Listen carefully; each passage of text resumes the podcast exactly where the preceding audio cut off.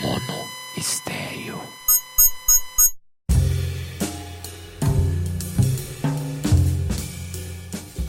Alô, eu sou Eduardo Fernandes e você está ouvindo o Mono Estéreo. E hoje, segunda-feira, é dia de improviso, aquele episódio no qual eu comento algum assunto que eu acho importante na semana. Os novos episódios do seriado Falso Profundo agora vão ser publicados nas sextas-feiras. A trilha sonora de hoje é o disco de Unidentifiable do Matthew Ship Trio. Link no show notes.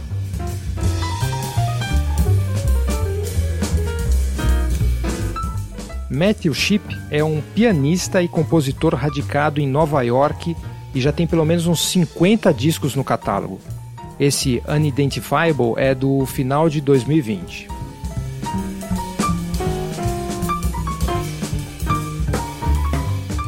Nessa semana, o podcast Resumido trouxe uma discussão que me deixou intrigado. Lá, o apresentador Bruno Natal comentava que depois da invasão cognitiva das redes sociais, aparentemente a gente perdeu a noção de uma realidade compartilhada. Se eu entendi direito o que o Bruno quis dizer, a gente está cada vez mais circulando em nossas próprias bolhas de informação, cada um interpretando o mundo do seu jeito, recebendo as informações das suas próprias fontes o que levaria a situações como essas que estão acontecendo nos Estados Unidos popularização de grupos de extrema direita, violência e etc. E aí o Bruno reclama que não teríamos mais fontes de verdade, entre aspas, fontes confiáveis de como interpretar as informações que chegam até nós. E esse é um papel que caberia, até certo ponto, aos jornalistas, filtrar o barulho, contextualizar as informações, ajudar a ter interpretações menos emocionais. E aí, ouvindo essas coisas, o meu desconfiômetro começou a reclamar. Eu senti uma certa nostalgia da cultura de massas, daquela ideia de broadcast, de transmissão de informações. Alguém confiável vai gerenciar e domar a comunicação para gente e assim vai ajudar a gente a pensar. Enfim, a gente já vem tentando essas coisas desde sempre. Na figura da estrutura familiar, na religião, no Estado, nas ciências, no, no jornalismo e agora nos influencers e tal. É um movimento político e social que está sempre em tensão. A gente quer liberdade, mas também quer segurança e estabilidade. Esse é um assunto que permeia toda a ciência política, desde os seus primórdios na sociedade ocidental, lá com Platão. Ele imaginava a possibilidade de um governante filósofo, bem preparado, que desse conta das complexidades de gerenciar e distribuir a verdade. Mais tarde, ficou claro que esse governante poderia se tornar ditatorial, então seria necessário criar toda uma rede de poderes que controlariam uns aos outros. E aí tem o judiciário, executivo, legislativo. Depois, a desconfiança que a classe burguesa tinha dos governos e desses poderes ajudou a criar o jornalismo. Os jornalistas, é claro, acreditam que têm os métodos adequados para filtrar e contextualizar a verdade mas a história provou que esse também não é exatamente o caso. Os jornalistas também seguem interesses e são obrigados a seguir estruturas e interesses capitalistas. E aí, a imprensa alternativa ganhou popularidade. Alguém tinha que controlar a imprensa mainstream. E mais tarde surge a internet, com o discurso de que deveríamos deixar as próprias pessoas falarem entre si e descobrir as suas próprias verdades, o que levou às tais bolhas de informação. Dá para perceber que esse é um movimento do estilo cabo de guerra? De um lado, queremos mais diversidade, de outro, queremos uma fonte segura de verdade. Eu não acho que essa tensão vai se resolver. Imagino que ao longo das décadas vamos continuar oscilando entre esses momentos históricos mais centralizadores e às vezes até paralelos, como já acontece na China, com o estado de vigilância e que promete segurança, e também momentos mais fragmentados, na qual vai estar mais evidente a disputa pelo que é verdade e o que, a gente faz com essa verdade. E esse aí é o próprio bug da linguagem. Como nós humanos somos dependentes dela, temos que lidar constantemente com os seus limites e subprodutos. É como comer. Cedo ou tarde você vai ter que cagar. Ou como a gravidade nesse planeta. Certas coisas vão ser pesadas. Ou seja, faz parte.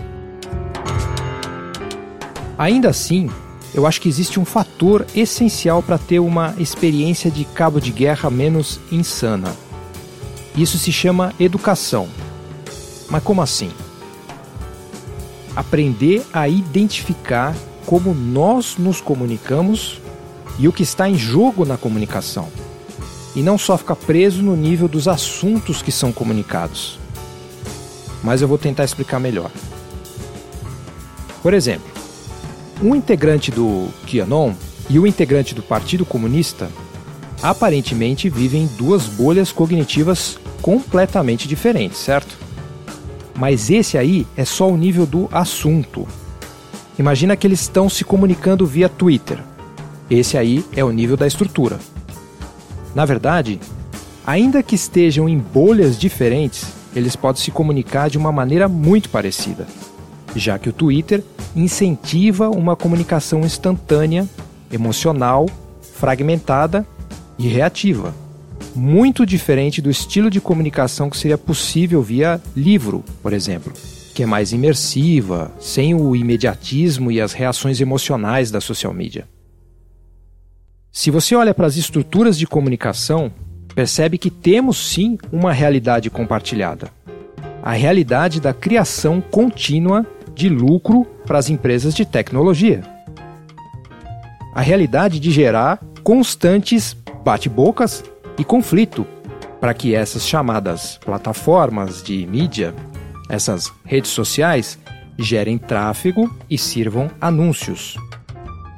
Mas também elas geram vício e a dependência social, além de coletar os nossos metadados. Com isso, essas empresas têm mais poder político para negociar os seus próprios interesses econômicos, financiar campanhas políticas e fazer lobbies para passar leis que lhes favoreçam. Então, o que eu chamo aqui de educação? A capacidade de entender como funcionam as mídias e tecnologias que influenciam a nossa comunicação e, consequentemente, a política. É como minimamente saber fazer a sua própria comida, trocar um pneu, circular pela cidade, não é nenhum mistério. É uma questão de responsabilidade. Precisamos minimamente entender que tipo de questões estão em jogo por trás daquilo que você faz, por trás daquilo que você consome e com as quais gasta o seu tempo. Por exemplo, se alguém chega na rua e lhe oferece 10 mil reais de graça, o que você vai fazer? Vai ficar desconfiado. Espera aí, quais são as motivações dessa pessoa? De onde veio esse dinheiro? Se eu aceitar esse dinheiro, que tipo de situação eu posso acabar me conectando? A mesma coisa aqui. Quando alguém lhe oferece um serviço de e-mail gratuito, uma suposta plataforma para se comunicar, o que essa empresa quer em troca? É por isso que eu ando recomendando tanto o livro Por que Amamos Cachorros, Comemos Porcos e Vestimos Vacas, da psicóloga Melanie Joy. O livro não traz nenhum argumento novo para a maioria dos vegetarianos ou veganos e nem é super bem escrito, mas ele faz uma coisa ainda mais importante. Analisa, com muita simplicidade, quais são os mecanismos que nos levam à ignorância e aos hábitos. Como é que nós aceitamos que quase 400 animais sejam cruelmente mortos por segundo para virar comida nos Estados Unidos? quando gastamos fortunas com os nossos animais de estimação? O que nos leva a amar uns e ignorar os outros? Os argumentos de Melanie Joy servem não só para a indústria de carne, mas também para a comunicação. Porque nós também nos acostumamos a ignorar certas estruturas, certas lógicas e certos incentivos das empresas de tecnologia. E achamos que isso é assim mesmo, não tem outro jeito. Então, a proposta aqui é reverter o processo, educar as pessoas sobre as mídias que elas consomem, sobre as consequências sociais e ambientais da comunicação em 2021.